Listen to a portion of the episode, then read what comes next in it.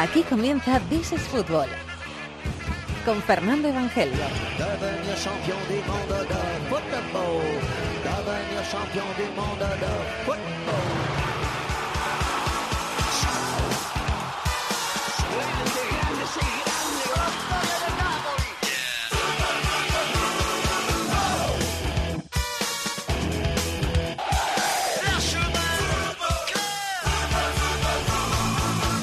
¿Qué tal? Bienvenidos al Rincón del Fútbol Internacional en la cadena COPE. This is Fútbol capítulo número 286, acercándonos al final de la temporada y con muchas cosas eh, que hablar, con muchas cosas por delante y con muchos puntos de interés en Inglaterra. Ya tenemos final de Copa en Wembley y en las semifinales, también en Wembley. Estuvo un hombre de la cadena COPE, Danny Hill, que nos trae testimonios para que los escuchéis en el programa y también análisis de esos dos partidos. Actualidad de cómo está el próximo rival del Celta de Vigo en las semifinales de la Europa League, el Manchester United de Mourinho.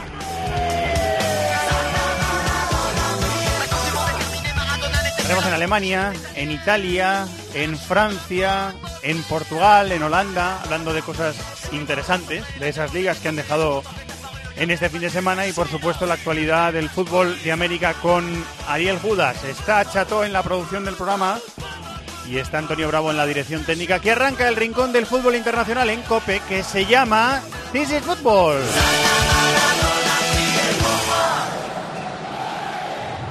Falta, falta, falta clara. Que no, que no ha sido falta. Vamos, hombre, ha sido falta. No, no, no, no. Falta no ha sido. Falta, si se ha tirado al suelo. No hay falta, no, no, no. Porque en medio de tanto ruido hacen falta referentes. ¡Qué falta clara! Porque le ha podido hacer daño a Diop, ¿eh? Diop es de hierro, esa. Tiempo de juego es el mejor deporte con Paco González, Manolo Lama, Pepe Domingo Castaño y Maldini.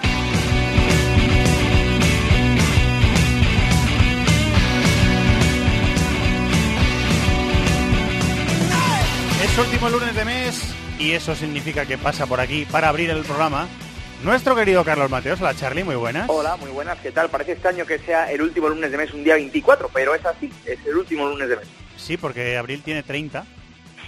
¿Cómo es eso de contar? ¿Es nudillo 31 y en el, y en el vacío 30?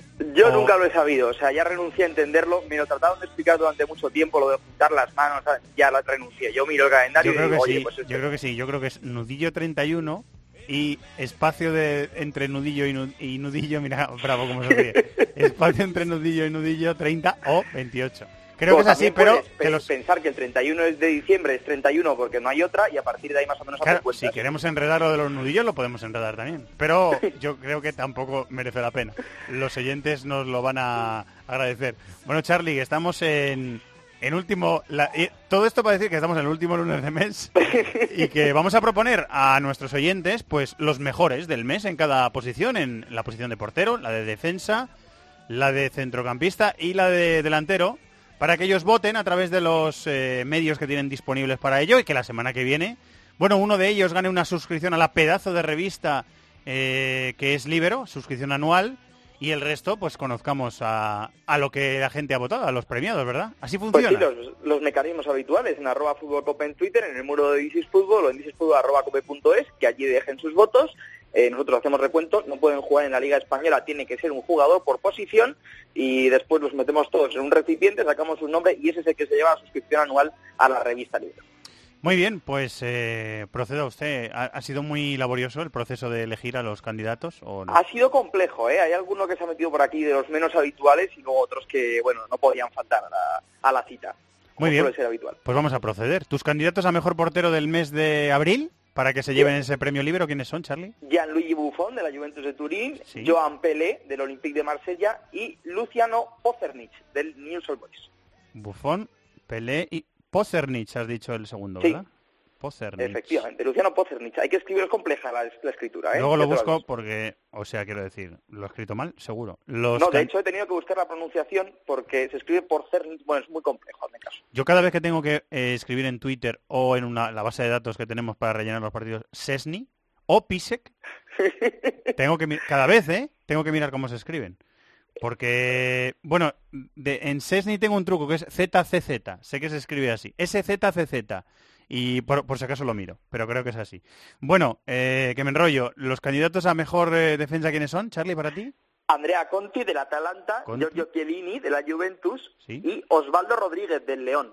Eh, oh, qué, qué- qué, mm, heterogéneas tus propuestas siempre. ¿eh? ¿Candidatos a mejor eh, centrocampista quiénes son, Charlie? Dele Ali del Tottenham, Mohamed Salah de la Roma, Ali. Navi Keita del RB Leipzig Oh. y Blaise Matuidi Oye, del mucha, mucha, mucha clase, mucha calidad, mucho De músculo, grandes ligas, mucho, casi todos. mucho músculo, también mucha variedad, que es importante también. ¿Y candidatos a mejor delantero? Edinson Cavani del Paris Saint-Germain, Edin Seco de la Roma, Max Kruse del Werder Bremen y Kylian Mbappé del Mónaco. Cavani, Seco, eh, Kruse y Mbappé. ¿Es eso correcto? Esos cuatro. Muy bien. Pues ahora los oyentes votan estos o los que ellos quieran, siempre y cuando sean uno por línea y no jueguen en la Liga Española. ¿Verdad, compañero? Eso es, ese es el mecanismo. La semana que viene hacemos un sorteo y el ganador se lleva suscripción anual a la revista Libre. Perfecto. Luego le vuelvo a llamar. Hasta ahora, espero ansioso. Chao. Gracias, compañero. Hasta ahora. We're not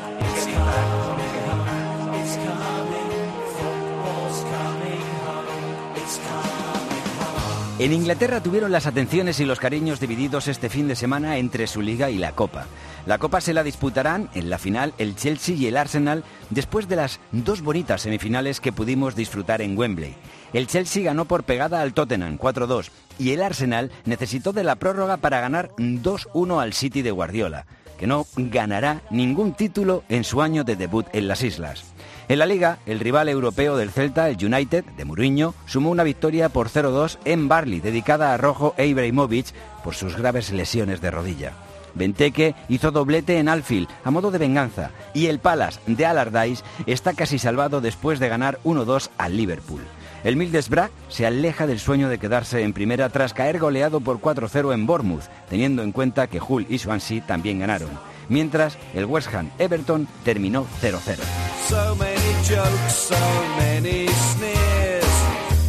But all those Vamos a la ciudad de las fábricas y de la lluvia y de la propuesta cultural, que también la eh, tiene, que si no me, me pega Dani Gil. Hola Daniel. Hola, ¿qué tal, Fernando? Muy buenas. todo Oye, eso que he dicho de- es cierto, todo eso que he dicho es cierto, ¿verdad? Pues mira, este fin de semana, en cuanto a lo de la lluvia, no tanto, porque ha hecho, la verdad, muy buena temperatura, ha hecho sol, eh, temperatura primaveral, agradable, íbamos en camisa, o sea que fantástico. Pues disfrútalo, que no tenéis muchas ocasiones de disfrutarlo. Disfrútalo. Sí, Lo ahora parece que llega un poquito más de buen tiempo. Hoy hay un poco de lluvia en, Londres, pero bueno, en general está mejorando aquí la, temperatura en el Reino Unido. Muy bien, Dani Gil es eh, corresponsal de deportes de copia allí en Manchester y de otros muchos medios, por supuesto. Hace un trabajo extraordinario allí siguiendo a los equipos de Manchester y tenemos, este fin de semana podido disfrutar de las semifinales de Copa y tenemos tres cuestiones que hablar contigo. Eh, una de las, eh, cada una de las dos semifinales para empezar, eh, la del sábado, que fue el Chelsea-Tottenham, que fue un partido bastante entre- entretenido, ¿no, Daniel?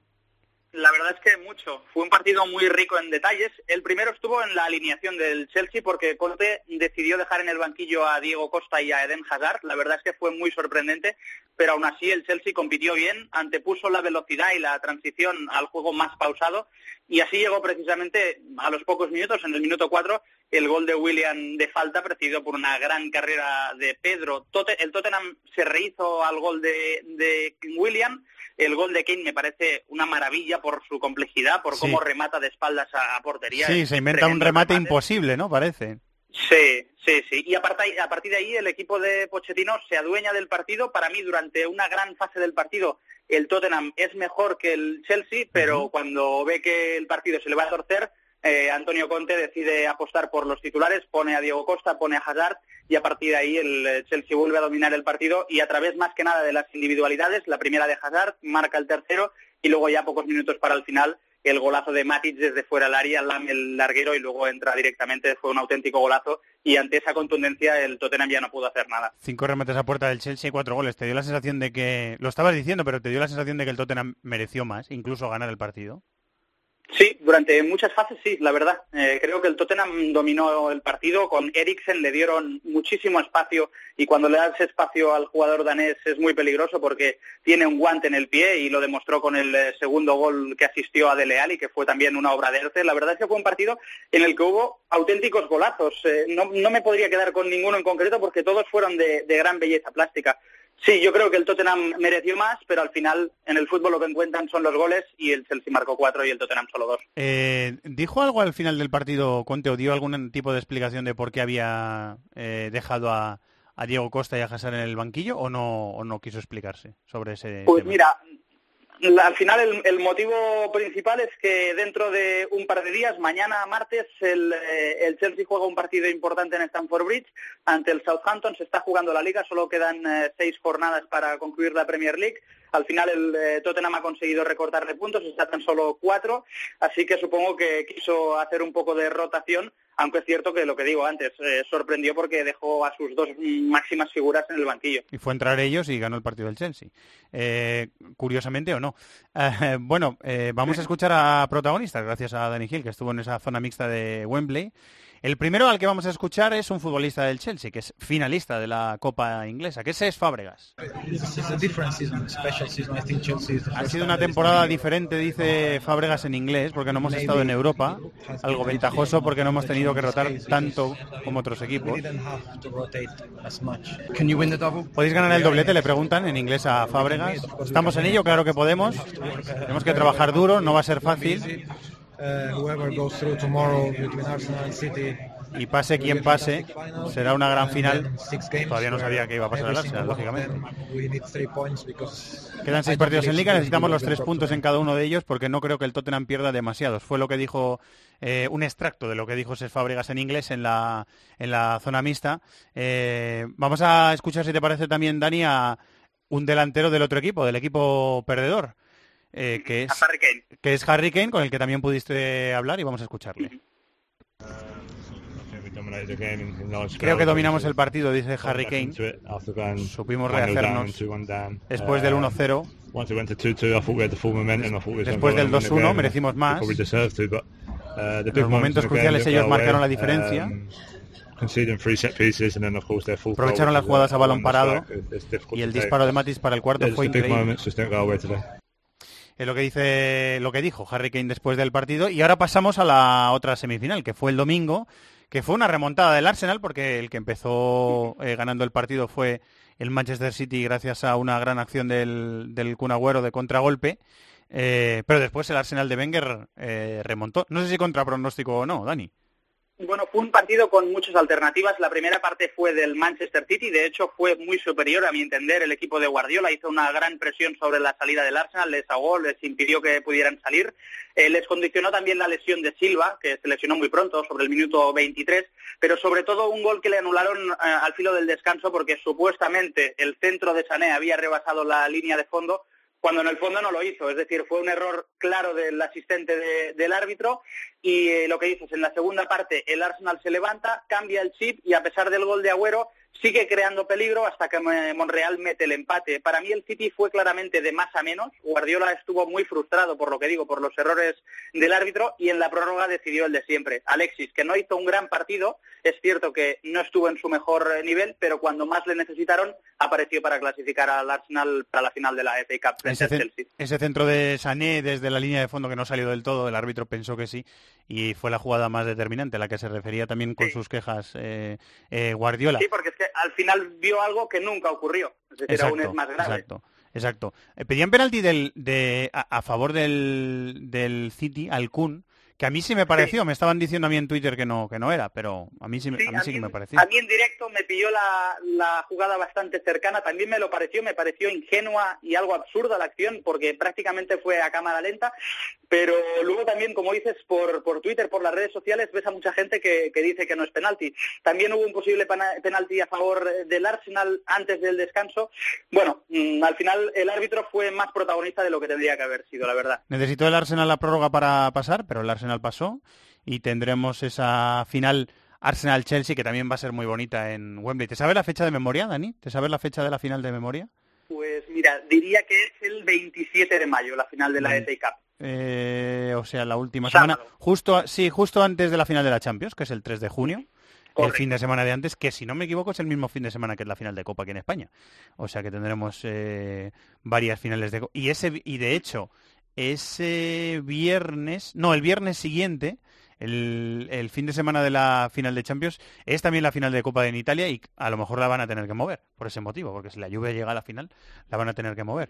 Eh, bueno, de, de la Copa, ¿quieres decir algo más? ¿De las semifinales? ¿De lo que hayas visto, Dani? ¿De lo que te hayas encontrado allí por la zona mixta? ¿Quieres decir algo más? Bueno, pues que la verdad es que Wembley tiene una liturgia, un encanto especial. El formato de la FA Cup creo que es muy interesante, con eh, los dos partidos en el mismo fin de semana, un gran ambiente, aficiones desplazadas. Es verdad que en esta ocasión había tres aficiones que eran de la misma ciudad, de Londres, pero bueno, la verdad es que mucho respeto entre unos y otros y bueno, sinceramente eso, se vive un gran ambiente, mucho fútbol y también mucha reventa. Eh, se vendían entradas por más de 300 libras para que os hagáis una idea del interés que genera esta competición, que es la más import no, no la más importante, pero sí la más antigua que hay en la historia del fútbol. Pasó a la final, eh, pero ha perdido la titularidad en su equipo. Estas son las palabras de Héctor Bellerín en la zona mixta de Wembley con Dani Gil después del partido. Es un equipo difícil de, jugar contra ellos, ya, sabemos a lo que iban a jugar y bueno, la verdad que al principio nos ha costado un poco arrancar, pero bueno, cuando le hemos cogido un poquito el ritmo al, al partido hemos, hemos, hemos podido hemos podido marcar el empate y, nada, luego la- todo se decide en la prórroga y bueno, la verdad que, que Alexis está muy pillo ahí en el, en el córner y bueno, nos vamos con la victoria, ya te digo, muy contentos porque jugar contra el City siempre es muy difícil. Yo estoy aquí para cuando me necesite el míster, eh, con el cambio de sistema hay otros jugadores que, también tienen la oportunidad de, hacerlo muy bien y, lo ha demostrado lo ha demostrado Chamberlain que ha estado muy bien. Y nada, yo estoy ahí esperando mi oportunidad y cuando, cuando el míster quiera estoy ahí a su disposición. Pero bueno, yo me considero que, que- estoy al 100% y voy a demostrarlo ahora cuando me dé la oportunidad. Tengo muchas ganas de jugar con la sub-21 para mí representar a, España es muy importante así que ya te digo, si, tengo la oportunidad de Celades me da la oportunidad de estar ahí, voy a estar ahí ¿El año que vi- ¿Y el año que viene vas a estar en el Arsenal o...? Bueno, yo pienso que sí, tengo muchos años aquí todavía como por contrato y de, bueno, de momento es lo que hay. Bueno, ya te digo, yo no sé las ofertas que tengo, yo lo- mi, mi trabajo es eh, cumplir en el campo y lo que pase fuera de él eso lo maneja mi, mi agente. Para mí mi primer trofeo fue, fue una FA Cup también hace, hace dos años y fue uno de los momentos más bonitos de mi carrera y para mí poder um, volver a jugar una final en, Wembley contra, contra un equipo tan bueno como el Chelsea va a ser algo muy bonito y a lo que tengo muchas ganas. Tienen un fútbol diferente que defienden mucho y luego salen muy rápido a la, a la contra. Nosotros a principio de temporada les, les ganamos 3-0 en el Emirates, sabemos que podemos hacerlo contra ellos y en una final eh, todo se puede decidir, ¿no? Hay, muchos condicionantes, así que, nunca se sabe. Todo el mundo conoce a Alexis, sabe que es uno de los mejores jugadores ahora mismo en el mundo y, te puede solucionar un partido de esa manera, ya sea regateándose a tres y metiéndolo a la escuadra como cogiendo un rebote en un córner, así que bueno, por eso todo el mundo está muy contento de que, de que esté aquí y bueno, dándonos, dándonos estos goles tan, tan valiosos. Del pelo tengo ganas de cambiar y así soy yo y me gusta, me gusta ser diferente y nada, que no le guste que no mire. Héctor Bellerín eh, en los micrófonos de Dani Gil y del, re- y del resto de compañeros, por supuesto. de compañeros. de los Sí, medios esto, españoles. esto último que decía, que no quieren que no miren, se refería al pelo, que tiene un peinado un Se ha, hecho una se ha hecho una Iverson Bellerín, ¿no? Una cosa, una cosa parecida. Eh, bueno, el tercer tema de- del día que teníamos eh, pendientes tú y yo, eh, Dani, es el Manchester United de Mourinho. Le ha correspondido el Celta en las semifinales de la Europa League.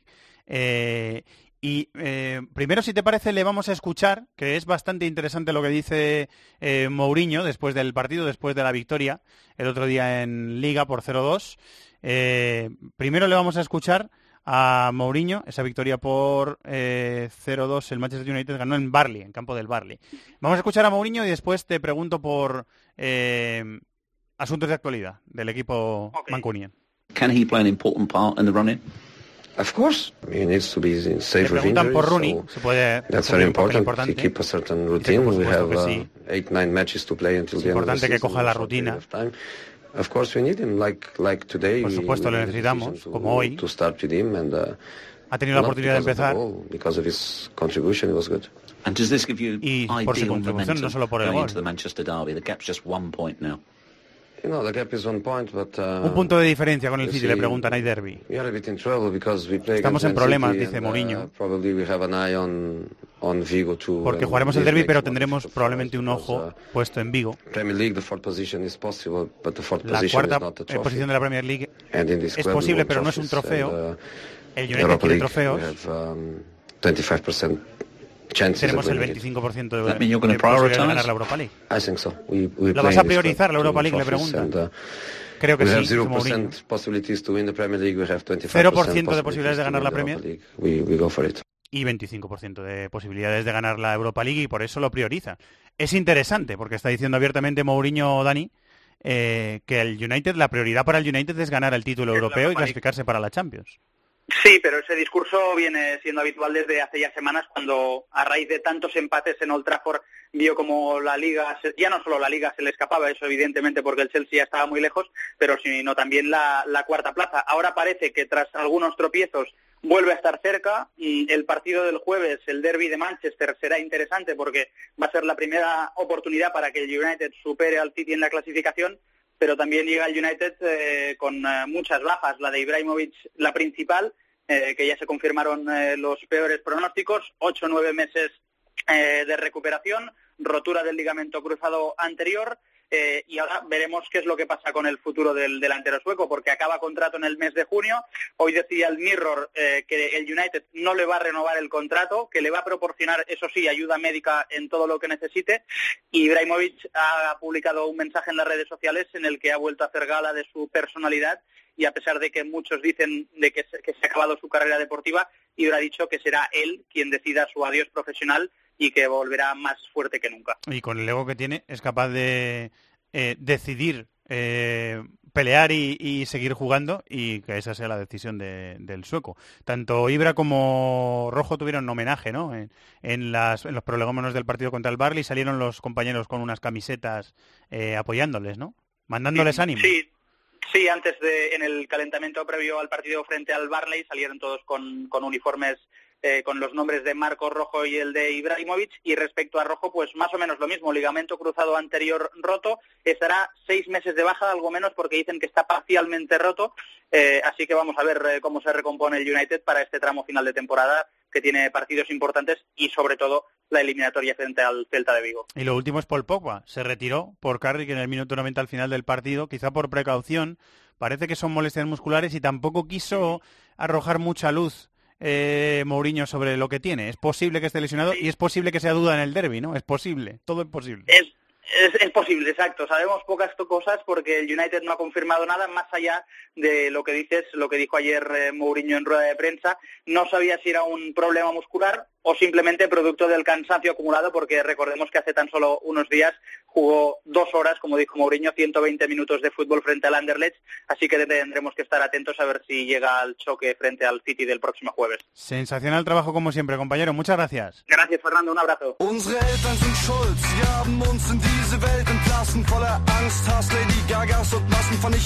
A falta de cuatro jornadas para el final, el Bayern tendrá el próximo fin de semana la primera oportunidad para ser campeón por quinto año consecutivo. Le saca ocho puntos al Leipzig, ganando en Wolfsburgo, y si hay un tropiezo del perseguidor en casa contra el Ingolstadt, el Bayern ya será campeón. Este fin de semana concedió su cuarto empate en casa, 2-2, con el Mainz, en el que marcó Boyan y también Thiago. El Dortmund ganó 2-3 en Mönchengladbach al Borussia y se pone tercero tras el empate del Hoffenheim a 1 en Colonia. Un gran nombre propio de la jornada es Max Kruse, que firmó cuatro goles para el Bremen en el 2-4 en campo del Ingolstadt. Y del resto ganaron Eintracht, Friburgo, Darmstadt y Hertha de Berlín. Protagonista de la jornada más cruce con ese póker, esos cuatro goles que le dieron al Bremen la victoria. Bueno, el, el Bayern tiene ocho puntos sobre el Leipzig, quedan cuatro jornadas y es probable que el Bayern sea eh, campeón. Puede ser matemáticamente campeón ya el fin de semana que viene y encadenar su quinto título de liga consecutivo. Eh, pero queríamos poner el foco en esta semana en Alemania en otra circunstancia. El viernes supimos que había sido detenido un ciudadano alemán eh, de origen ruso de 28 años y que había sido detenido como principal sospechoso del eh, atentado al autobús del Borussia de Dortmund eh, antes del partido de Champions de cuartos de final contra el Mónaco en, en Dortmund. Eh, y la historia es escalofriante. Los motivos eran económicos. Había comprado acciones del club y quería que se dispararan y ganar dinero con esa operación. Vamos a escuchar, o está a la escucha, eh, mejor dicho, Miguel Merino, que es el padre de Miguel Merino, fu- futbolista de Borussia Dortmund, y al que le escuchamos en los momentos posteriores a ese atentado hablar con Corrochano en Deportes Cope, y nos gustó tanto la conversación que le hemos vuelto a llamar. Eh, muy buenas, Miguel. Lo primero, muchas gracias por atendernos. ¿eh? Hola, buenas tardes. Mu- Muy amable como siempre. Muchas gracias, Miguel. Nada, Eh, lo primero que queríamos preguntarte es cómo está eh, Miquel. Eh, vas hablando estos días eh, con él, después de todas las noticias que han salido. Eh, ¿Cómo están los ánimos por allí, por, por Alemania? pues bien, bien. La verdad que están ahora están un poquito más más tranquilos. Estuvimos la semana pasada con él y la verdad que que bueno, un poquito más eh, tranquilizadoras las las noticias de que de que es un no es un atentado de otro de otro tipo, sino que es un, un hecho aislado de una persona bueno pues que ha querido lucrarse con con esta acción tan deleznable. Y, y bueno eh, la verdad que ellos están intentando volver un poco a la normalidad. Sí que es diferente un poco lo que están lo que me comentaba Miquel es que en el vestuario pues bueno pues eh, no es lo mismo. Ya hay unas hay una, un ambiente un poquito más triste, la música no suena como antes, no hay tantas bromas, pero bueno, están intentando volver un poquito a la normalidad pues a base de, de jugar partidos y, y de centrarse en, en lo suyo que es jugar al fútbol. Ayuda a ganar, que este fin de semana ganaron en Monchengloba, que es un campo difícil, eso ayudará, imagino, también, ¿no? Sí, sí, por supuesto. eh, son inyecciones de moral y, y anímicamente, pues, pues eso, bueno, pues a los jugadores, pues les vuelve un poco a, a una dinámica positiva, a estar más, más tranquilos y, la verdad que este fin de semana, pues después de, de la remontada, pues seguro que les ha venido, les ha venido muy bien para coger moral y afrontar las semifinales de, de la Copa con, con otro, con otro aire, intentando olvidarse, aunque no se van a olvidar de aquello. Entró por la lesión de, de Sajín. ¿Estaba contento con su participación en el partido, Miquel? Eh, sí, en líneas generales sí. Sí que es verdad que cometió un error importante en al final del, de la primera de la primera parte que, que bueno pues que costó uno de los goles, pero pero la verdad que en, en- el cómputo global del partido pues salió muy contento porque el míster le felicitó, los compañeros le felicitaron por el por el trabajo y, y muy contento la verdad. Hacía tiempo que no que no jugaba 70 minutos, eh, tenía una participación escasa en, en la Bundesliga y, bueno, jugar 70 minutos y que el míster confiara tanto tiempo en él, pues la verdad que, fue muy positivo para él y lo agradecí mucho. Eh, después de eh, haber escuchado la noticia el pasado viernes, estábamos diciendo que, eh, que Rosalía Sánchez, nuestra corresponsal en, en Alemania, en COPE, informado del asunto y la verdad es que yo todavía no alcanzo a creérmelo del todo. ¿Qué, qué te dijo Miquel? ¿Qué pensaron? ¿Qué pensó el equipo cuando se enteraron de la, de la noticia el pasado viernes del, del, del principal detenido? Bueno, pues estaban igual de estupefactos que, el, que la mayoría de, la, de las personas, ¿no? Yo creo que, que, bueno, era un poco más tranquilizador, ¿no? Por lo que te comentaba antes, ¿no? Que, que es un hecho aislado de una persona que no está muy bien de la cabeza para, para intentar sacrificar a, una persona o a, o a la vida de, de, de un grupo de personas por, por un interés económico. Estaban un poco, pues, bueno, sorprendidísimos porque era una cosa increíble, ¿no?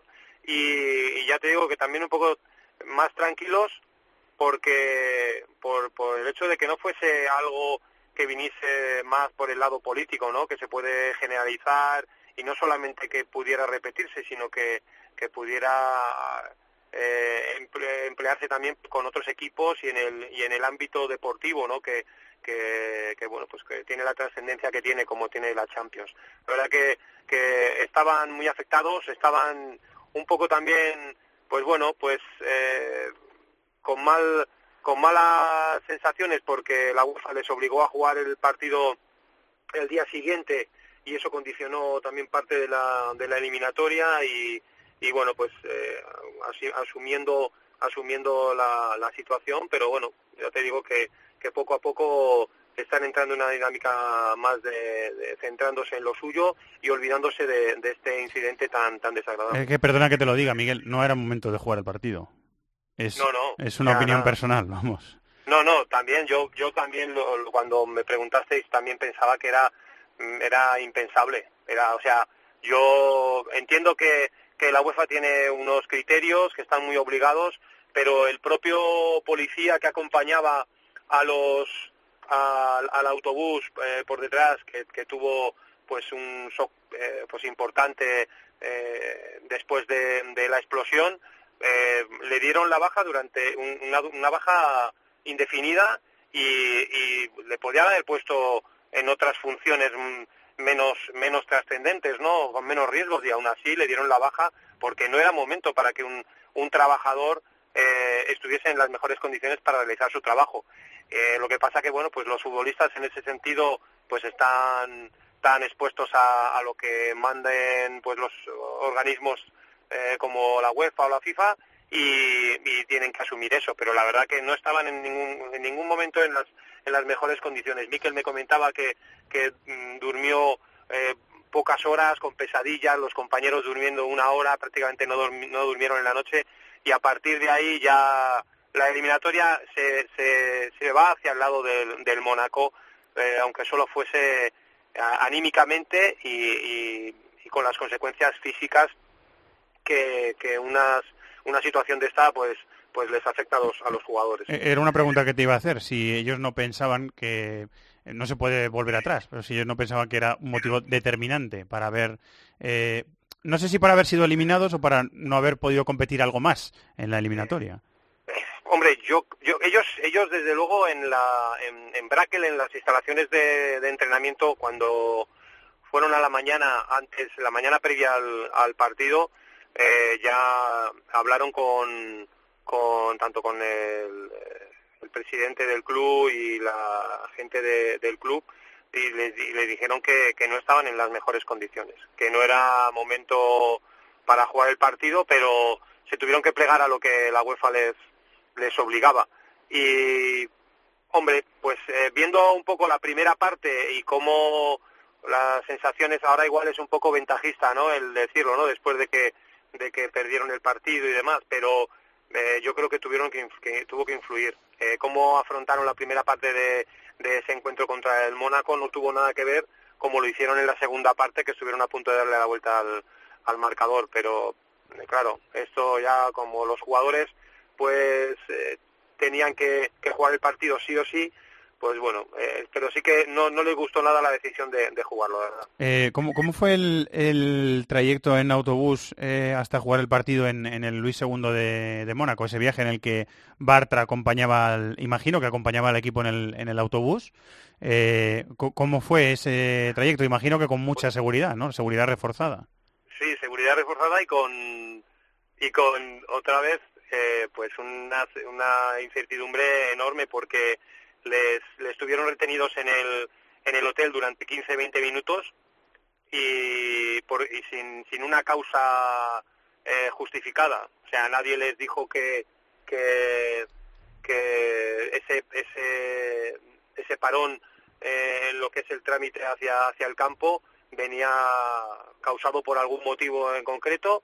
Eh, al final, los 15-20 minutos de estar allí parados, todos preguntando y todos, pues eso, con la duda y con la incertidumbre de si volvía a haber algún tipo de problema o se había detectado algún tipo de problema, pues partieron hacia- el, el campo, pero también con esa sensación, ¿no? Eh, volver a, a subirte al autobús, cuan- pues es una sensación un poco extraña.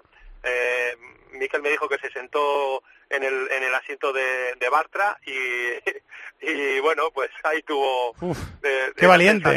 Sí, sí, valiente, valiente. Qué valiente, qué valiente. Nada, pero di- dijo, bueno, pues me siento porque él so- solía ir siempre al lado de Bartra en, en los en los desplazamientos en autobús y tal, suele ir porque tiene muy buena relación y se junta mucho con, con Marc y, y dice, no, no, yo me voy a ir, voy a intentar hacerlo lo más lo más normal como venía haciendo como venía haciendo siempre habitualmente pero pero la verdad que el trayecto fue un poco extraño. Me dijeron que eso que los 15 minutos que tuvieron que, esperar en el en el hotel pues la verdad que tranquilos no les dejó Entonces eh, entiendo que Bartra no iba en ese trayecto, que fue por otro lado al, al, Creo, al estadio. creo que no. Creo que no. Creo que- creo que por, por eso, por ese motivo que lo estuvieran retenidos 15 minutos, empezó el, el partido 5 minutos más tarde. Empezó a las 9 menos 10 y no a las 9 menos cuarto como estaba previsto. Eh, por lo demás, Miquel, ¿cómo está? Está más tranquilo y por lo demás, Miquel, ¿cómo está? ¿Está contento allí? Eh, ¿cómo, ¿Cómo vislumbra los próximos meses de futuro? Pues él está, él está contento, la verdad que, que, que con los compañeros tiene una relación extraordinaria, el vestuario eh, fenomenal, él eh, no ha contado con muchos minutos, ahora está entrando un poquito más en las convocatorias y teniendo algo más de minutos, ha sido inscrito en Champions, con lo que él está eh, más eh, dentro de, la dinámica del equipo y, y mucho mejor. Y la verdad que entrenando muy bien, eh, todo el mundo le está felicitando por, por su trabajo y por su esfuerzo y esperando pues eso pues esas oportunidades eh, intentar aprovecharlas y coger ritmo de partidos en una competición y en un club que, que bueno pues es, es, un, es una gozada estar eh, pertenecer a este club eh, son sensaciones eh, buenísimas y, y la verdad que estar entrenando ya con esos cracks pues le está ayudando a crecer mucho y está haciendo haciendo está mejorando mucho a pesar de que bueno pues los partidos te dan ese ese plus. Pero en principio de cara al futuro pues él está muy contento allá tiene cuatro años más de contrato y, y veremos a ver lo que pasa a final de temporada. Eh, sí que es verdad que, que situación esta misma situación eh, aguantarla otro año más pues ser- sería sería complicado. Entonces eh, pues bueno habrá que ver qué es lo que hay el pensamiento que tienen en el club para para Mikel pero en principio eh, él está contento allí está en un gran club en uno de los top de Europa y, y mm, esperemos que las cosas para el año que viene cambien porque si sigue así tendrá que mirar alguna alternativa Y la última que te hago, Miguel, te, eh, te ha dicho Miguel cómo está Bartra en los últimos eh, días, que está también compartiendo concentraciones con el equipo, aunque todavía no pueda jugar. está bien, está muy bien, está cada vez más animado y, y bueno, pues eh, no sé cuándo le darán la, le- le dejarán eh, entrenar con el con el grupo, pero pero yo creo que nada que porque Marc por la forma de ser que tiene que es un culo inquieto que no, no para quieto pues seguro que en cuanto pueda va a estar entrenando con el grupo aunque no se meta en, en ejercicios de, de contacto pero sí que, que seguro que va a estar en cuanto pueda en el grupo porque además son es de los jugadores que hace piña y que, que en un país como Alemania pues bueno tener tener un jugador de esas características hace mucho grupo y anima mucho al vestuario Fue mm, muy buena noticia, la verdad, verle el otro día eh, concentrado con el equipo ahí en, en Mónaco, incluso en- sentado en el banquillo durante el calentamiento del equipo, la verdad es que nos llevamos una, una alegría. Eh, Miguel, te agradezco mucho que estés en el programa, que nos hayas atendido tan amablemente y nada, mándale un abrazo muy grande a Miquel. Cuando haya posibilidad de charlar con él, pues charlaremos. Muchas gracias por todo. ¿eh? Muchas gracias a vosotros por interesaros Gracias, Miguel. Un abrazo. un abrazo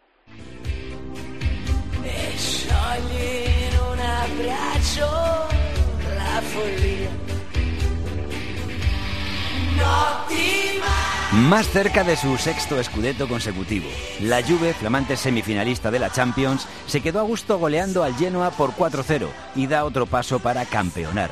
Falta por saber la distancia con la Roma, que visitaba este lunes al colista Pescara. Porque el tercero, el Nápoles, solo pudo sacar un empate a dos en campo del Sassuolo, y el resto es una reafirmación de lo mucho que ha cambiado el fútbol italiano.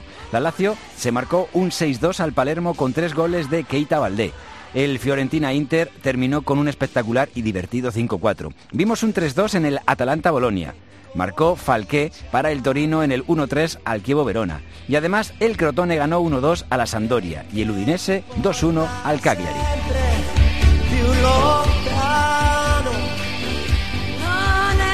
Redacción de deportes del diario Ara en Barcelona, en Cataluña. Querido Tony Padilla, hola Tony, muy buenas. Hola Fernando. Eh, normalmente le hemos escuchado en muchos medios hablando de fútbol italiano, es un gran apasionado del fútbol italiano, Tony. Eh, y le agradecemos que nos haga un huequecito para hablar de fútbol italiano en esta semana. Eh, me querías hablar del Palermo, Tony, para, para empezar. Sí, Ese, por- ese equipo peculiar, está- ese equipo curioso.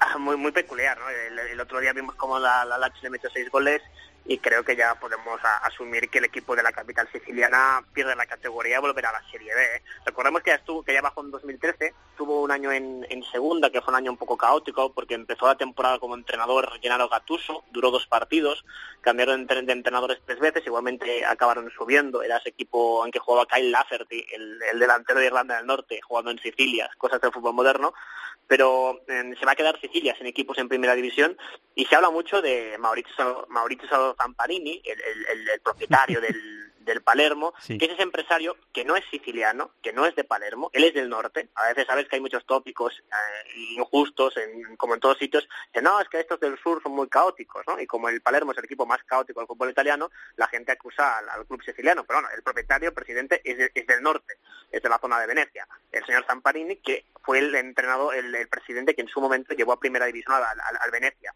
Pues bien, en los últimos 15 años, el señor Zamparini ha dispuesto de 28, 28 entrenadores diferentes en 15 años en el Palermo.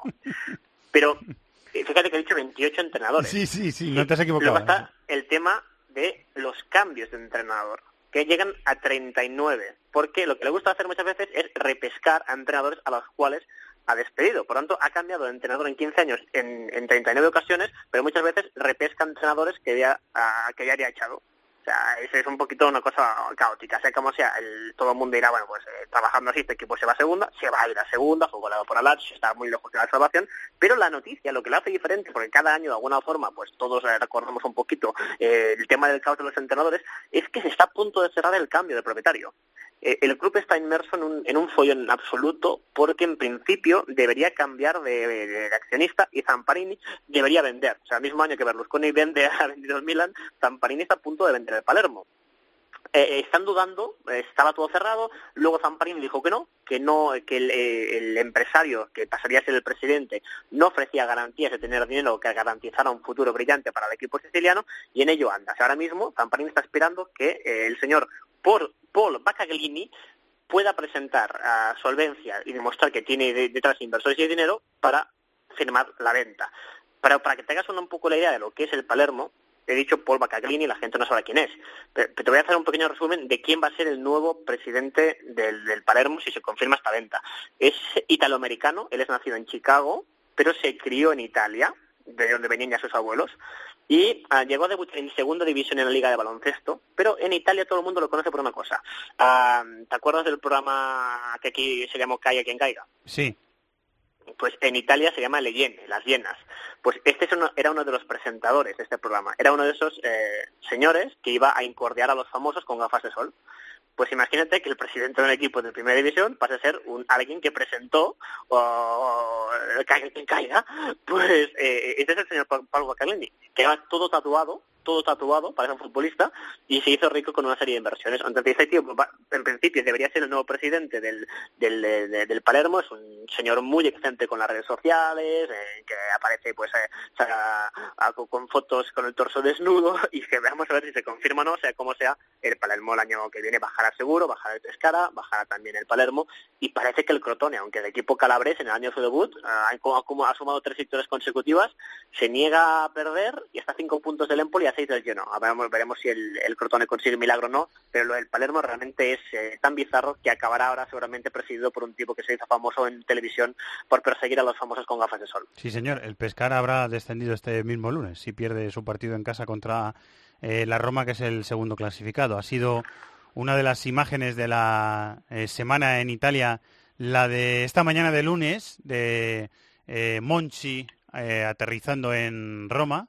Eh, va a ser oficializado como director deportivo del club romano porque es que eh, mm, se han hecho eco los propios medios oficiales de la Roma, o sea, ya damos por hecho que se va a hacer, ya damos por hecho que se va a hacer eh, oficial y también queríamos hablar de una la dualidad de los equipos de Milán, que están ahí sexto y séptimo en la clasificación, tropezando en los últimos partidos de temporada, ¿no? Y bueno, eh, mm, no sé, Tony, si terminando en una posición que más o menos les corresponde, por plantilla, por actualidad, por no sé si está No, de yo, acuerdo. yo creo que no, y, y es dramático porque sobre todo los dos equipos, especialmente el Inter, bueno, aunque no muy platillo esa temporada, que el reto era volver a la, a la Champions League y Liga de Campeones. Recordemos que el Inter eh, ya empezaba con un proyecto con el, el nuevo capital ah, oriental chino. En el caso del Milan el- eh, se oficializó hace muy poco la venta de Silvio Berlusconi, que vendió el club a, a este grupo empresarial chino liderado por John Hongli. Sea como sea, los dos equipos habían anunciado que era el año de retorno a competiciones europeas y que se intentarían luchar por meterse en Champions. ¿Qué pasa? Pues que ahora mismo casi podemos dar por hecho que uno de los dos no jugará en Europa la próxima temporada de nuevo. Recordemos que en Italia van tres equipos a la Champions, ah, Juve, Nápoles y Roma, está casi decidido, que Lazio y el sorprendente Atalanta tienen pinta que ocuparán dos plazas más de Europa League y quedará la sexta. La sexta dará acceso a Europa League porque eh, la final de Copa no da acceso directo porque será Juve, Lazio, los equipos que ya están en Europa. La sexta plaza pues tiene el premio pequeño de ir a la tercera ronda de clasificación previa y están luchando por ello Inter y Milan. El Inter, pese a la inversión económica, pese a fichar, pese a todo, acumula cinco jornadas sin ganar y el otro día hizo un partido, esper- un partido esperpéntico en Francia contra la Fiorentina. Iba Muy, ganando muy 1-2. divertido, pero esperpéntico. sí. Sí, eh, eh, divertido desde la neutralidad o sea, Sí, exacto, la exacto, Fiorentina. exacto, exacto, el hincha exacto. del Inter, obviamente, tirándose de los pelos, porque iba ganando 1-2 y en 19 minutos pasamos del 1-2 al 5-2.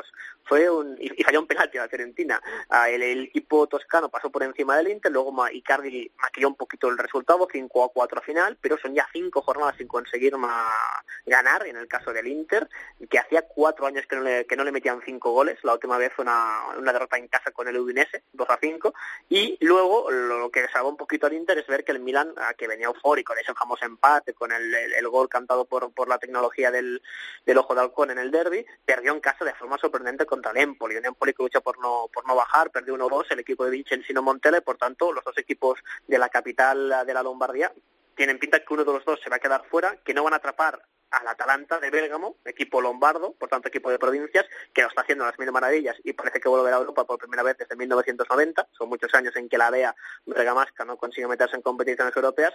Y yo aún no cierro la puerta, no la cierro, que queden fuera de Europa, tanto Inter como Milan, porque la victoria el otro día la Fiorentina reengancha al equipo toscano, que tiene buen calendario y ojo que la Fiorentina aún no tenga opciones porque aún le queda jugar contra el Milan de hacerse con la sexta posición y por tanto imagínate lo que sería que tanto Inter como Milan siguieran fuera competiciones europeas sería un auténtico mazazo yo ahí no lo descarto porque en el fútbol italiano siempre queda alguna sorpresa algo en el tintero hasta las últimas jornadas Sí, señor, los seguiremos. Y como la seguís, eh, con la pasión que la seguís también y que la eh, retransmitís en Bean Sports. Así que seguimos hasta que acabe la liga, que quedan cinco jornadas para ello. Tony, como siempre, amigo, muchísimas gracias. un abrazo gracias a vosotros Pasión por el fútbol internacional. This is Fútbol en COPE. On veut faire de moi ce que je suis pas. Hum, hum. Mais je poursuis ma route, je me perdrai pas, c'est comme ça. Vouloir De comentarista de Bean Sports a comentarista de Bean Sports. Alem Valnegri, compañero, muy buenas, ¿cómo estás? ¿Qué tal? Muy buenas. Eh, pues aquí, pensando en fútbol y hablando de fútbol, estamos hablando con Tony Padilla de fútbol italiano y queríamos preguntarte sobre todo un par de cositas a ti de fútbol francés. Lo primero, Alén, es eh, remarcar que en el vestuario del Mónaco este domingo por la noche estaban eufóricos eh, y no es para menos porque su eh, prioridad, se ha metido en semifinales de la Champions, pero su prioridad es ganar la liga y ganaron un- una prueba muy muy exigente en Lyon, ¿no? Este domingo. Bueno, sí, eran los dos equipos eh, que, eh, que, han, eh, que se han clasificado para la- las semifinales de competiciones europeas. Eran 13 años que Francia no metía eh, dos equipos en, en semifinales y eh, casualidad se encontraron ahí en, Lyon. El Lyon que hizo muchas rotaciones, se partido muy exigente en, en Istanbul y ahora la prioridad del Lyon que tiene casi asegurado la, la cuarta de posición, aparte de, de un terremoto se meterá cuarto, pero la, la, la prioridad efectivamente es la, es la Europa League. El Mónaco pues está volando. La, la pregunta es de, de saber hasta cuándo le va a durar esta gasolina. Eh, si se clasifican el miércoles para la final de Copa de Francesa, sumando todos los partidos, sin eh, eh, evaluar eh, que se clasificaría para la final de Champions, llevaría 64 partidos oficiales jugados. Qué, Una qué paliza. Sí, porque eh, te escuchaba el otro día y tenías mucha razón, Alén, en la retransmisión de, del partido de Champions del, del Mónaco. eh, que tuvieron que jugar dos previas, o sea, en, eh, casi en, eh, a finales de julio estaban jugando ya. Sí, sí, no, no. Además exigente, porque eh, era doble enfrentamiento con el Fenerbahce y el Fenerbahce evidentemente tenía también eh, esta, esta ambición. Perdieron el partido de ida 2-1, dando una imagen bastante pobre. ¿eh? Este, si vamos a- a volver, si eh, buscamos la hemeroteca del equipo y leímos eh, el, post partido de- del Fenerbahce, se hablaba mucho que de Jardim, que era temporada de más, eh, que el equipo no daba la talla, que los fichajes no, rendían, que eran jóvenes, eh, Glick no podía jugar, así que se preguntaba también sobre su, su incolumnidad física. Y, y aquí tenemos un par de meses después a un equipo que está en semifinal de Champions, va primero, depende de sí misma para ganar la, la Liga Francesa, se ha metido en final de, de Copa de Liga, que perdió frente al, al Paris Saint-Germain, pero llegó hasta la final y está en semifinal de Copa de Francia que se jugará el miércoles. Eh, me llamó la atención también, Alén, eh, especialmente, el partido de, de Mbappé, que con- contaban algunos compañeros veteranos del equipo, eh, que después de la goleada del Paris Saint-Germain 4-1 en la final de la Copa de la Liga, después de esa derrota que fue eh, dolorosa para el, para el conjunto monegasco, estaba hundido, estaba casi llorando Mbappé y los veteranos le tuvieron que animar. Ese partido fue en el Parque Olympique Lyonnais y en el mismo estadio, unas semanas más tarde, Mbappé dio una exhibición contra el, contra el Lyon, una exhibición de poderío y de juego, ¿no? No, y sobre todo, la, sobre todo la- los desmarques, ¿eh? sin hablar de los goles ¿eh? que, pueda, que pueda tener eh, Mbappé las asistencias, porque es decisivo casi se- cada, cada 50 minutos da una asistencia o un, gol, pero eh, como han sufrido ayer ¿eh? los desplazamientos, esas carreras en, diagonal a la espalda de, los centrales, como domina esa fase de, juego, la, la que tiene, parece un veterano, parece un veterano también en sus tomas de, de decisión, ¿eh? Si, eh, en el partido frente al Dortmund, cuando que había que temporizar para hacer subir el bloque medio, él lo sabía hacer, a pesar de que a lo mejor tenía espacio para jugar, para intentar la jugada individual. Y, y eso sorprende, la, madurez que tiene. Después, valores técnicos muy altos, lo conocíamos del año pasado, ganó la Copa Gambardella, ganó la Eurocopa Sub-19, do- donde fue un, un auténtico protagonista ¿eh? De, esta, de esta Francia, y poco a poco, pues ah, es increíble el salto de, de- de cualidad que, que ha hecho y, en la economía del partido, porque un delantero se puede juzgar de varias maneras, se podría decir que es un finalizador, pero en este caso no, Eh, es un jugador que viene, que cae por banda. A la defensa rival es muy difícil marcarlo porque tiene esta imprevisibilidad y con la zancada es imparable, ¿eh? como eh, la agilidad que, que tiene y es astuto. ¿eh? El gol en, Dortmund cuando viene a robar a Pisa este, este balón, la carrera, 30 metros, finaliza eh, con, eh, con la sangre fría de un, de un veterano. ¿Hasta dónde puede llegar este, este chico? Esperemos eh, para el bien de, de Mbappé que el año que viene se pueda quedar en Mónaco para eh, también acumular experiencia y sentirse siempre más, más líder en este campo. Recordemos que tiene solo 18 años y una, un traspaso fuera de, de Francia podría, según mí, frenar un poco esta, este margen de, de progresión enorme que, que tiene. Recordemos que eh, el año pasado Marcial se fue del Mónaco con una etiqueta de, de fenómeno y está teniendo varias dificultades en Inglaterra ahora. Sí, eh, quizá por eso apuntaba Ludovic Juli el otro día que el chico se iba a quedar. Tiene un entorno... Leí en un reportaje de France Football muy interesante, Alain, que el chico tiene un entorno muy... eh, muy profesional y muy centrado, que los dos eh, padres habían sido eh, deportistas profesionales, que le llevaban sus asuntos su padre y su tío, eh, y que el chico está bastante centrado, que tiene una cabeza bastante bien amueblada y, y que tiene un entorno eh, bastante profesional, es lo que contaban en ese reportaje de France Football. Sí, sí, lo, lo- lo leí también, lo leí también, sí, está muy bien eh, rodeado y, y lo que me llega de, de compañeros de, de Francia es, es esto, eh, pero al final un jugador que tiene, que tiene cabeza no, no tiene la madurez que tiene en campo, porque puede ser con las cualidades que tiene, hemos visto mucho eh, en Francia últimamente, jugadores con grandísimos valores individuales, pero a nivel colectivo siempre le faltaba, le faltaba este este algo, ¿eh? y esto eh, se demuestra también con la, con la inteligencia mm, en el campo, ¿eh? estoy hablando, y, y él pues eh, está muy bien rodeado, su padre es bastante duro ¿eh? a nivel de la, de la, educación que, que ha recibido, bastante autoritario, y, y se refleja en el, en el campo, y tampoco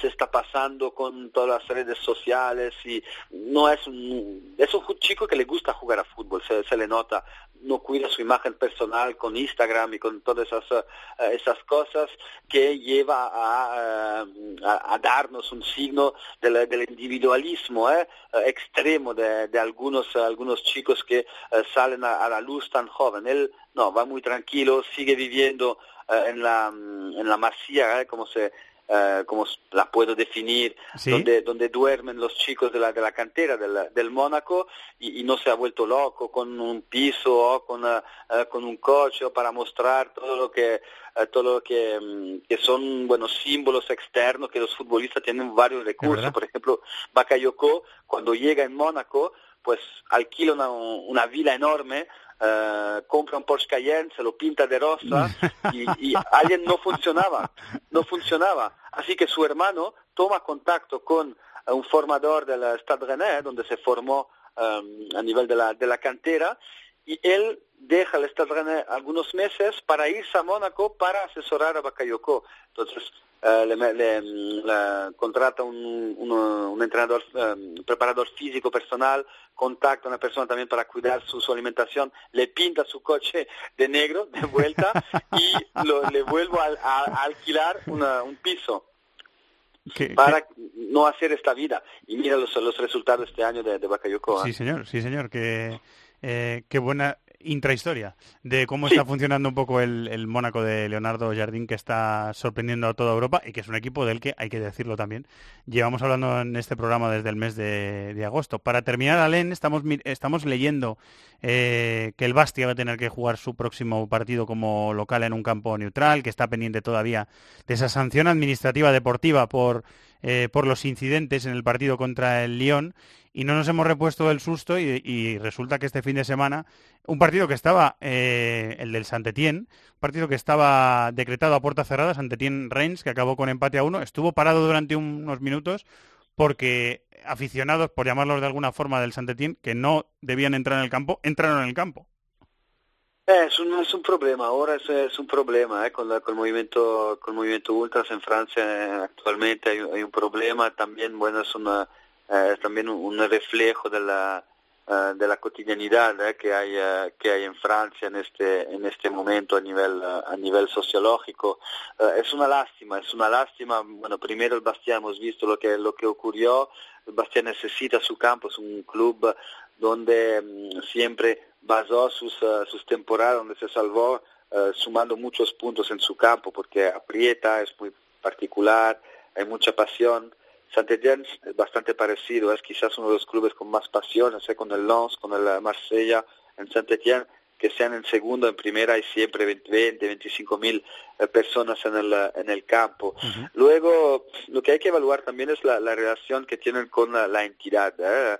Esto también puede ser, no soy dentro del, movimiento para saber lo, la- si hay eventuales tensiones ¿eh? entre, la, entre la afición eh, organizada del Saint-Étienne y la, dirección del club, eh, del club verde, pero podría ser una de las, de las razones, porque no entiendo las, la finalidad de esto. Cuando tú haces cosas, sobre todo que vas a saber que vas a tener repercusión mediática y, y, y a nivel público, siempre hay una finalidad, un objetivo. Y, en este caso, pues mi, mi, gran pregunta, que me, que me pregunté cuando, cuando leí eso eh, ayer, pues era eso, de que si hay un problema entre eh, el grupo principal eh, de animación del Saint-Étienne con eh, la, la dirección en este momento con el, con el Club Verde. Estoy averiguando, estoy investigando un poco, hablando con, con amigos de- en Francia para tener más elementos para poder contestar a, a esto, entender un poco la- las razones que llevaron los, um, los aficionados del Saint-Étienne a, cumplir este, este gesto. Cumplieron 25 años, ¿eh? los Green Angels es una afición muy fiel, eh, siempre ha sido al lado del, del equipo, ¿eh? tanto en caso que, que fuera, y parece bastante bueno, sorprendente porque saben muy bien que haciendo esto vas a perjudicar a, tu club. Además, un Saint-Étienne que estaba peleando para entrar, a volver a, estar en la Europa League y con esto pues eh, estar eh, sin Geoffroy Guichard algunas jornadas pues te perjudica también. Sí, seguro que sí. Eh, lo seguiremos todo, lo contaremos por supuesto en el programa. Eh, Alain, cuídate ese resfriado, ¿eh? Muchísimas gracias. Sí, lo siento, lo siento. Pero No, no, no, al revés, al revés. Tengo alergia al polen, es por eso. Ah, te iba a- mira, te iba a preguntar si era resfriado o alergia, o sea que... No, es alergia al polen. Yo también soy, yo también polen. soy alérgico, ¿eh? O sea que al, al revés, te agradezco el doble que hayas entrado en el, en el programa. Muchas gracias, Alain, ¿eh? Pero Un abrazo un muy grande. gusto, un abrazo, Fernando. Gracias, un abrazo. Eh, los colaboradores de este programa son los que mantienen vivo el programa. Esa es la realidad. Seguimos.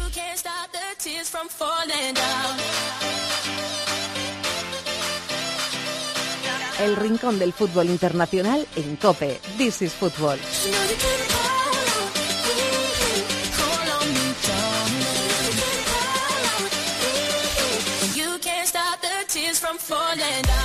Sigue por ahí en algún punto de Madrid Carlos Mateos. Hola Charlie, muy buenas. Sigue por aquí, muy buenas, ¿cómo estás? En Está concreto mi- en Alcobendas. En Alcobe Alcobendas, un gran sitio para estar también. Sí, señor. Eh, no está en Alcobendas, porque está en la comunidad valenciana. Miquel Moro. Hola, Miquel.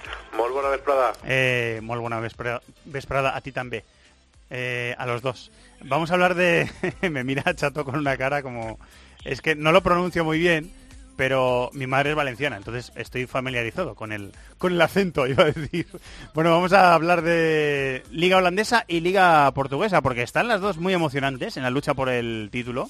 Hemos tenido un PSV Ajax este fin de semana en Holanda, eh, que bien podría ser decisivo para la liga, porque el PSV le fastidió el camino al Ajax 1-0, eh, con un golazo de Locadia, por, eh, por- cierto, de, falta directa. Y el Feyenoord está, el Feyenoord de, Van Bro- de Van Bronjos, eh, Charlie, está casi casi ahí tocándolo con los dedos. Está ahí, está ahí. Pues sí, lo acaricia. Yo era de los que pensaba que quizás en algún momento pudiera acabar cayendo, pero han resistido como han podido, más o menos. Y la verdad es que esa victoria del, del PSV contra el Ajax de Amsterdam ha sido clave para, para el equipo de Van Brojos. Lo dices tú, 1-0, gol de Locadia, un buen gol de falta en un partido donde yo creo que el peso del partido lo llevó el, el PSV y donde, bueno, también hay que lamentar, porque hay que contarlo todo, un incidente que hubo en el minuto 51, una bomba de humo que obligó a detener un par de minutos el, el partido. Más allá de eso, bueno, yo creo que debe ser muy duro para el PSV que se le hayan ido las opciones de liga como se le han ido, ¿no? Porque se deja un empate en los últimos instantes contra el lado de NAC, se deja otro contra el Twente y es ahí donde deja de pelear por la por la liga, ¿no? Y se la deja en bandeja al Feyenoord eh, que debería rematarla bien contra el Excelsior y si no, pues esperar al partido en casa contra el Heracles para terminar de llevarse el título. Miquel.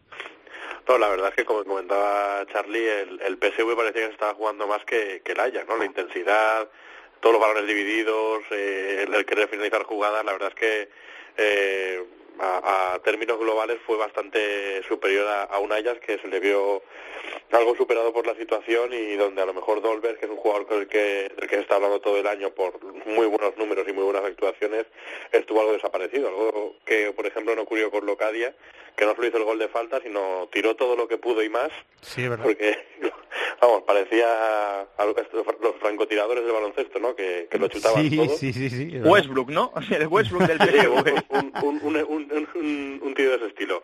Y luego, la, aparte de- del incidente en la grada, que la verdad es que fue muy llamativo, esas bengalas negras, eh, la pelea entre Locadia y, y el hijo de Kluivert. Ya al final, en una jugada en la que el joven intentó irse de varios jugadores, se enganchó al final con Locadia y tuvieron ahí sus más y sus menos. Eh, lo de los lo de los botes de humo sí que fue muy muy llamativo. ¿eh? Eh, eh, a mí me llamó la atención también que se eh, se continuará el partido enseguida, quizá también por por motivos de seguridad. El Ajax va a ser va a ser ya es semifinalista de la de la Europa League. Con esa clasificación heroica contra el Schalke con uno menos y en la prórroga, eh, pero parece que tiene perdida la liga. Lleva desde el 99 sin ganar la liga el Feyenoord, ¿eh? O sea que Van Bronjos está cerca de hacer historia. Eh, lo puede ser.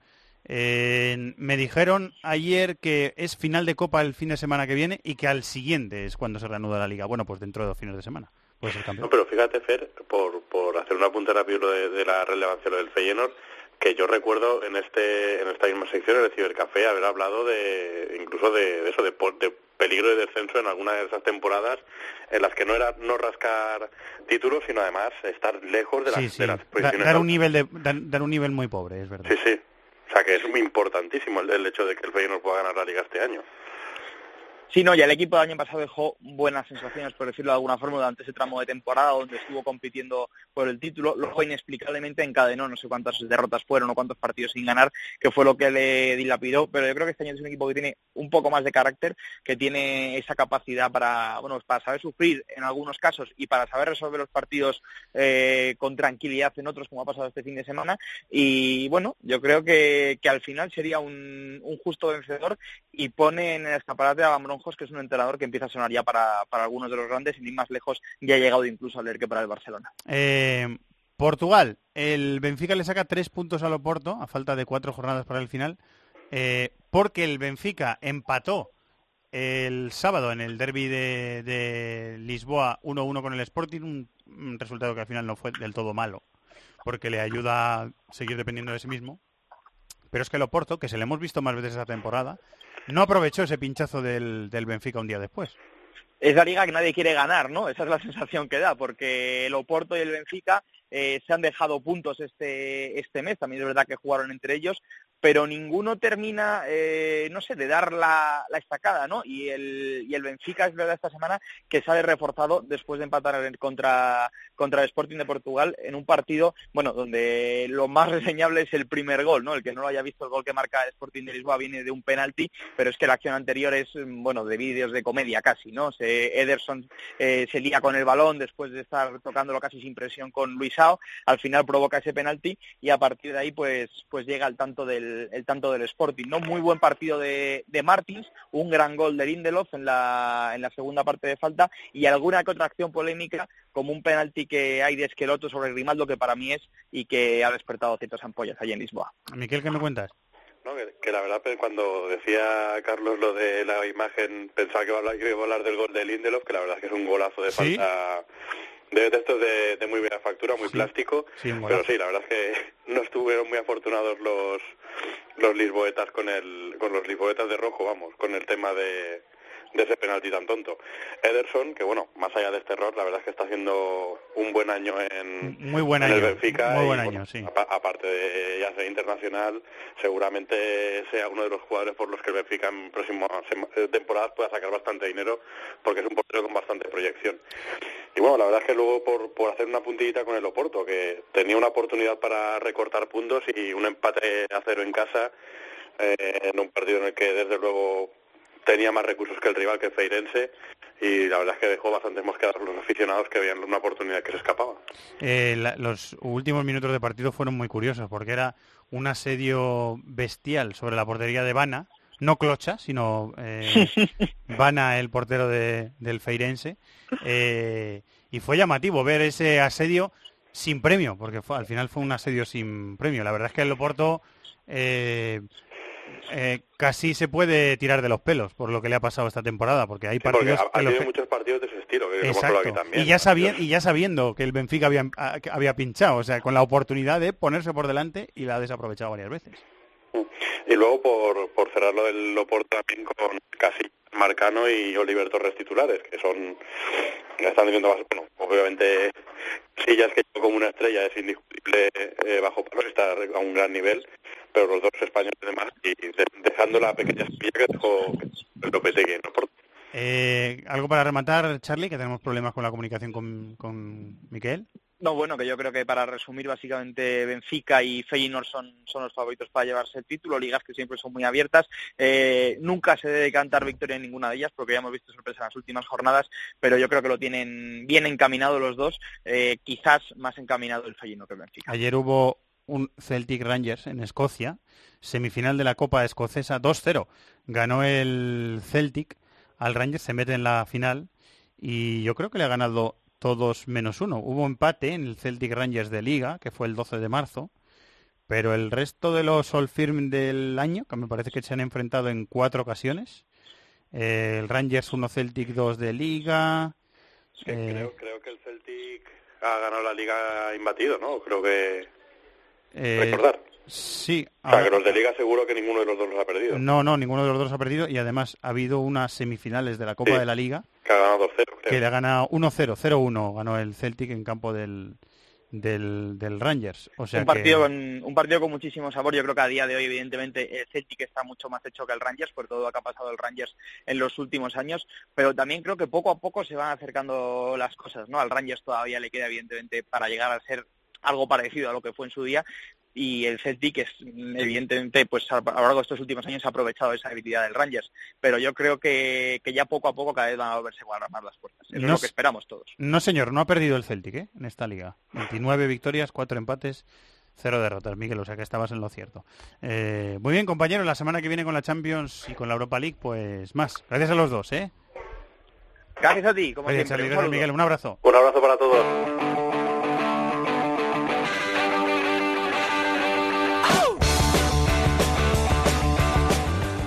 Inglaterra, Italia, Alemania, competiciones europeas, Sudamérica, África, Asia, Oceanía. Todo el fútbol del mundo cabe en cope.es. Hasta Nueva York nos vamos con nuestro querido Ariel Judas. Hola Ariel, muy buenas, ¿cómo estás? Hola Fernando, muy bien, ¿qué tal? ¿Cómo estáis? Eh, tenemos que definir eh, rápido algunas cosas de las que hay que hablar en el programa. Eh, para empezar, los campeonatos estaduales de Brasil, que tienen definidas sus finales, los principales campeonatos estaduales de Brasil, jugarán eh, Corinthians y Potepreta la final del Paulista, Flufla va a ser la Fluminense Flamengo la final del Carioca, eh, Atlético Mineiro Cruzeiro, como yo creo que pasa casi siempre, jugarán la final del Mineirão, Por decreto. Campeonato Mineiro, sí, casi por decreto, y Gremio se ha quedado fuera de la eh, del Gaucham, o sea que ya tenemos definidas las finales, ¿no? Sí, señor. Ya- los cuatro principales torneos regionales, estaduales, como le queramos llamar, ya tienen definido su esquema de, bueno, de definición de finales y demás. Sorprende un poco que la Ponte Preta se haya colado en la final del Paulista. eh, y sorprende también lo que mencionabas recién, que el gremio queda fuera en beneficio de Novo Hamburgo, que es un equipo también pequeñito, local, que no tiene demasiada trascendencia a nivel nacional en Brasil, pero que bueno, allí está en la final del campeonato gaúcho. una de las ciudades de Río Grande do Sul donde hay una gran descendencia alemana eh, y, y tradiciones muy alemanas, donde celebran la Oktoberfest y eh, las, la eh, orografía de la ciudad o el aspecto de la ciudad es muy alemán también, o sea que mucha influencia alemana en el, en el sur de, de Brasil. En Argentina eh, me indicas que Boca sigue líder en la clasificación de la, de la liga, eh, pero sobre todo algunas, eh, algunas, algunos cambios estructurales que se están empezando a vislumbrar eh, con la llegada de San Paoli al, al cargo de seleccionador, ¿no? Sí, más que con la llegada de San Paoli, que bueno, ya es un hecho. Se supo, el viernes pasado hubo un rumor muy fuerte de que se iba a hacer oficial su contratación. Ahora el rumor habla de este lunes, del, del día de hoy, del comienzo de la semana, como una fecha importante en la que podría anunciarse de alguna manera la contratación del todavía técnico del, del Sevilla. Lo importante es que, de alguna manera y por algún milagro de la naturaleza, porque la nueva dirigencia no es que sea demasiado buena y demasiado moderna y, y cosas de ese estilo, pero bueno, a alguien se le ocurrió que Juan Sebastián Verón debería ser el jefe de selecciones, el jefe del departamento de selecciones. Verón ha aceptado, en principio para manejar las juveniles, pero ahora parece que se haría cargo de todas las selecciones. Gabriel Milito sería el seleccionador de, de Argentina sub-20, no inmediatamente, sino después del Mundial, o sea, ya hay un cuerpo técnico que está trabajando con la sub-20, pero se renovaría eso a mitad de año y también Diego Milito se sumaría al cuerpo técnico de la selección como, bueno, asistente, coordinador con los jugadores y demás. Otros jugadores como Pablo Aymar también parecen tener bastantes opciones. Me parece algo positivo dentro de todo lo malo que sucede en AFA, que un tipo como Verón, que es resistido por mucha gente en Argentina, pero que sin duda ha sido uno de los mejores jugadores de selección de los últimos años, tenga ganas, tenga ganas de, de meterse en ese lío, de comenzar a, ordenar un poco las cosas con la sub-20 y con la selección absoluta, me parece, dentro de todo lo malo, reitero, algo bastante positivo. Eh, MLS, querías hablar de un delantero canadiense, eh, Kyle Larin, eh, que ya mm, fue muy recomendado por Benito Flor en este programa cuando entrevistamos un par de veces al seleccionador de Canadá. Ya apuntaba el nombre de este delantero. ¿Qué pasa, que lo está haciendo muy bien o qué? Sí, eh, ganó este fin de semana Orlando ah, en su visita a New York City 2 a 0. Los dos goles fueron de Larin, muy buenos goles. Viene de marcar goles bastante espectaculares. La semana pasada le hizo un, un tanto espectacular en el último minuto a Los Ángeles Galaxy también, con una volea imparable. Eh, está siendo seguido por muchos equipos europeos. Eh, eh, se hace difícil pensar que Orlando pueda retenerlo por mucho tiempo más, aunque Orlando puede pagar sueldos muy altos como el que le está abanando a Kaká, pero bueno, la voluntad del jugador es en algún momento marchar hacia Europa. Es un jugador bastante mm, raro dentro del aspecto de- del espectro de la MLS, primero porque es canadiense, no hay muchos canadienses que destaquen en la MLS de manera bastante fuerte. Eh, Orlando debutó en la MLS en el 2015, él vino del sistema universitario, o sea, sin previa experiencia en la MLS y en su primer año marcó 17 goles en 2015. 2016 no fue tan bueno para él porque tuvo algunas lesiones, pero ahora en 2017 parece estar otra vez en plenitud de funciones y realmente está eh, dejando una marca muy muy importante. Orlando a día de hoy es el equipo más fiable de la conferencia este, el que juega mejor, el que, eh, bueno, sorprende, y porque no había sido hasta ahora en estos dos últimos años un, un gran equipo Orlando, pero cambió de entrenador a mediados del año pasado, aplica un sistema 4-2 con, con rombo y bueno, aunque parezca un sistema sencillo, resulta bastante difícil de, de, controlar para los rivales y Larin es sin dudas, sin dudas, cuando Kaká no juega, sobre todo que ha sido buena parte de esa temporada también, eh, la gran figura del equipo y jugador a seguir y seguramente pronto escucharán en Europa hablar de él porque equipos de Italia fuertes y de Inglaterra eh, lo están siguiendo de cerca y ya han presentado ofertas a, a Orlando City. Todavía no se atreve el club a desprenderse de él, probablemente lo hagan en diciembre de este año cuando finalice la temporada que está en marcha, pero apunta muy buenas maneras. Eh, y para terminar, Copa Libertadores. La semana pasada pude asistir a un- desde la televisión, por supuesto, a un heroico empate de gremio con 10 en campo de Guaraní 1-1. ¿Qué, qué, qué más Sí. resultados destacados hubo la semana pasada en la Libertadores, Ariel? Bueno, el Chapecoense que empató 1-1 frente a Nacional de Montevideo, la goleada de Lanús 5-0 ante Zulia, el equipo venezolano que, bueno, todos los equipos venezolanos están haciendo un papel bastante pobre este año. Eh, Independiente Medellín que ganó 2-0 a Melgar. Llama la atención, aunque, eh, bueno, no, tal vez no, no suene demasiado fuera del ámbito sudamericano, Atlético Nacional que hizo una gran campaña el año pasado, llegó a la a, estar muy destacado en, en la temporada 2015 en todas las competiciones internacionales de Sudamérica, no la está pasando bien y corre serio riesgo de, de quedarse afuera. Perdió el fin de sema- el, perdón, la semana pasada frente a Estudiantes de La Plata por 1 a 0 y bueno, así como San Lorenzo, que fue campeón en 2014, también está muy mal y necesita sí o sí ganar y ni siquiera la victoria le garantiza poder seguir con vida en esta fase de grupos. Atlético Nacional, el verde colombiano, el gran equipo que tiene ese país en los últimos años, bueno, no la está pasando bien a nivel eh, internacional. Sí está bien en el, en el plano local, es uno de los equipos que lideran el torneo de primera división allí, en Colombia, pero en la Libertadores, al menos hasta ahora, las cosas han sido bastante amargas para ellos. Eh, y esta semana tenemos eh, algunos partidos también programados, que es lo más eh, interesante que nos vamos a encontrar. Estoy viendo un Peñarol Palmeiras del guioncito que me has dejado. Peñarol Sí. Palmeiras, estoy viendo un Atlético Mineiro Libertad de Asunción, Nacional Chapecoense, Nacional de Montevideo, ¿eh? Nacional Uruguayo Sí. Chapecoense. Hay un Emelec River, River está jugando bastante bien en la Libertadores, ha generado bastante ilusión en, en la afición millonaria lo, lo último que ha hecho el equipo de Marcelo Gallardo. Se va a enfrentar a Emelec, un rival difícil en Ecuador. Esa es una la primera prueba más o menos importante que tiene River en, en esta Copa Libertadores. Y luego lo que mencionábamos antes, San Lorenzo va a recibir en Buenos Aires a la Universidad Católica de Chile, un equipo que está bastante bien, bastante entonado el, el chileno, los cruzados de, de Santiago. Y bueno, vamos a ver si, si logran sortear esto. San Lorenzo está mal en los dos planos, en el plano local, en Argentina, en la primera división argentina y en la Libertadores también. Mm, Se hace, se hace, bueno, se supone que, que- que podría caer pronto en la Libertadores y eso determinaría la salida de la del actual cuerpo técnico. O sea que también podría venir algún tiempo de cambio y de recambio de plantel. Tiene un plantel bastante veterano San Lorenzo en, en algunas posiciones y probablemente eso determine un cambio fuerte de cara a, a la próxima temporada local e internacional para los que fueron campeones de la Libertadores en 2014. Bueno, mucho volumen de información eh, y de generación de noticias. En el fútbol europeo, que por cierto, el Salzburgo se acaba de proclamar campeón de la Youth League, ha ganado la final en, en Nyon, eh, la final de esa Final Four al Benfica y además remontando, Salzburgo 2, Benfica 1, José Gómez marcó para el Benfica en el 29 y en la segunda parte han remontado goles de Patson y de Smith, así que el Red Bull Salzburg eh, da un pasito más hacia su evolución en el fútbol europeo y ha ganado la, la Champions de los eh, juveniles. Y lo que vaya pasando Y- en el, en- Sí, ¿ibas a decir algo, Ariel?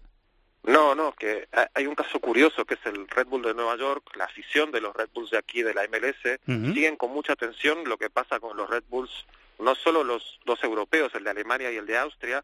Hay, hay uno en África, en Ghana, si no, si no recuerdo mal, ¿verdad? Hay uno en África y uno en también. Y uno en Brasil también. Uno en Brasil, es también, verdad. o sea que Uno en Brasil, si sí. sigues las redes sociales de, de Red Bulls de aquí de Estados Unidos, hay mucha información sobre los otros Red Bulls de- del mundo y es un caso bastante curioso. Conocen bastante, aparte de los aficionados de, del Red Bulls de aquí, a los jugadores y el sistema táctico y a los entrenadores de los otros Red Bulls. Es un, bastante, un fenómeno bastante Qué curioso. curioso, sí. Qué curioso. Pues está. Alguien en Nueva York estará celebrando. Eh, Seguro, que- seguro. que- Te que el pongo Sal- la firma ya, seguro. Conozco gente que está celebrando. seguro, seguro. Bueno, pues es curioso que en Nueva York se esté celebrando que un eh, equipo del Salzburgo acaba de ganar la Youth League. Eh, la globalización del fútbol. Ariel, muchísimas gracias. Un abrazo. Gracias, un abrazo muy fuerte. Estamos terminando el programa, señor productor, señor Chateau. Señor director Don Fernando Evangelio. ¿Qué tal? ¿Bien? Muy bien. Muy bien. Me Qué majos mucho. son los colaboradores de este programa. ¿eh? Todos, todos y cada Que uno. sostienen los pilares de... Pues llevan muchos años aguantándonos. Sí, señor. Y eso que no mucho- es fácil aguantarnos. Eso tiene mucho mérito. No es fácil aguantarnos, no señor. Bueno, tienes propuesta musical y agenda. Sí, tengo, como siempre, lo primero la canción, la canción yo creo que te va a sonar esta. A ver, casi siempre me suena, ¿eh? Es de tu época de bares.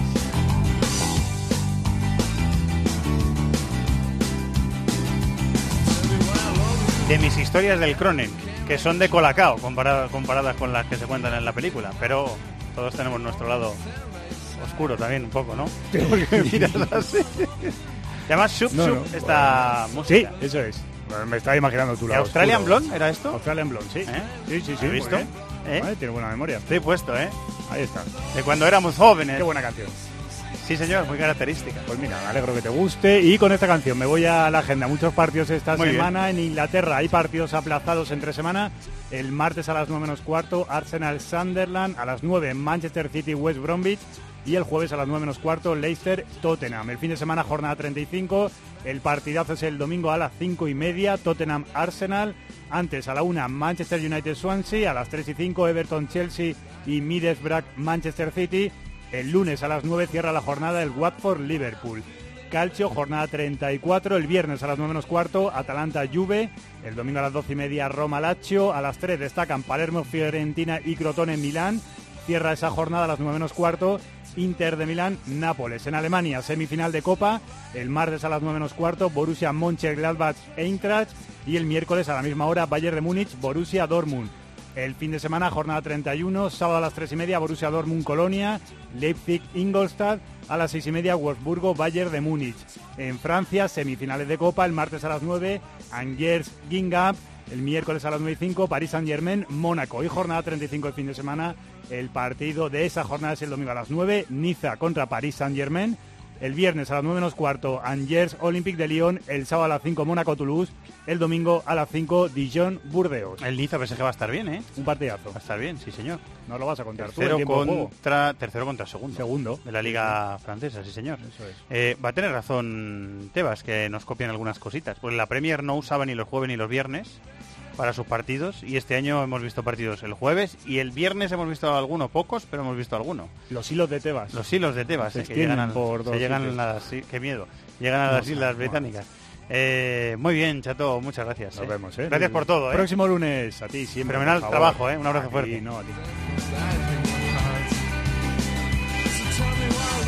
Y gracias a Antonio Bravo, que es el santo varón que nos dirige la técnica en este programa. Y sobre todo, gracias a todos los que estáis al otro lado, porque este programa se hace... Hasta que se deje de hacer, se hace para vosotros. Muchas gracias a todos por estar ahí. La semana que viene más. Un abrazo a todos. Adiós. En el correo electrónico thisisfutbol@cope.es. En Facebook, nuestra página This is Fútbol Cope. Y en Twitter, Fútbol Cope.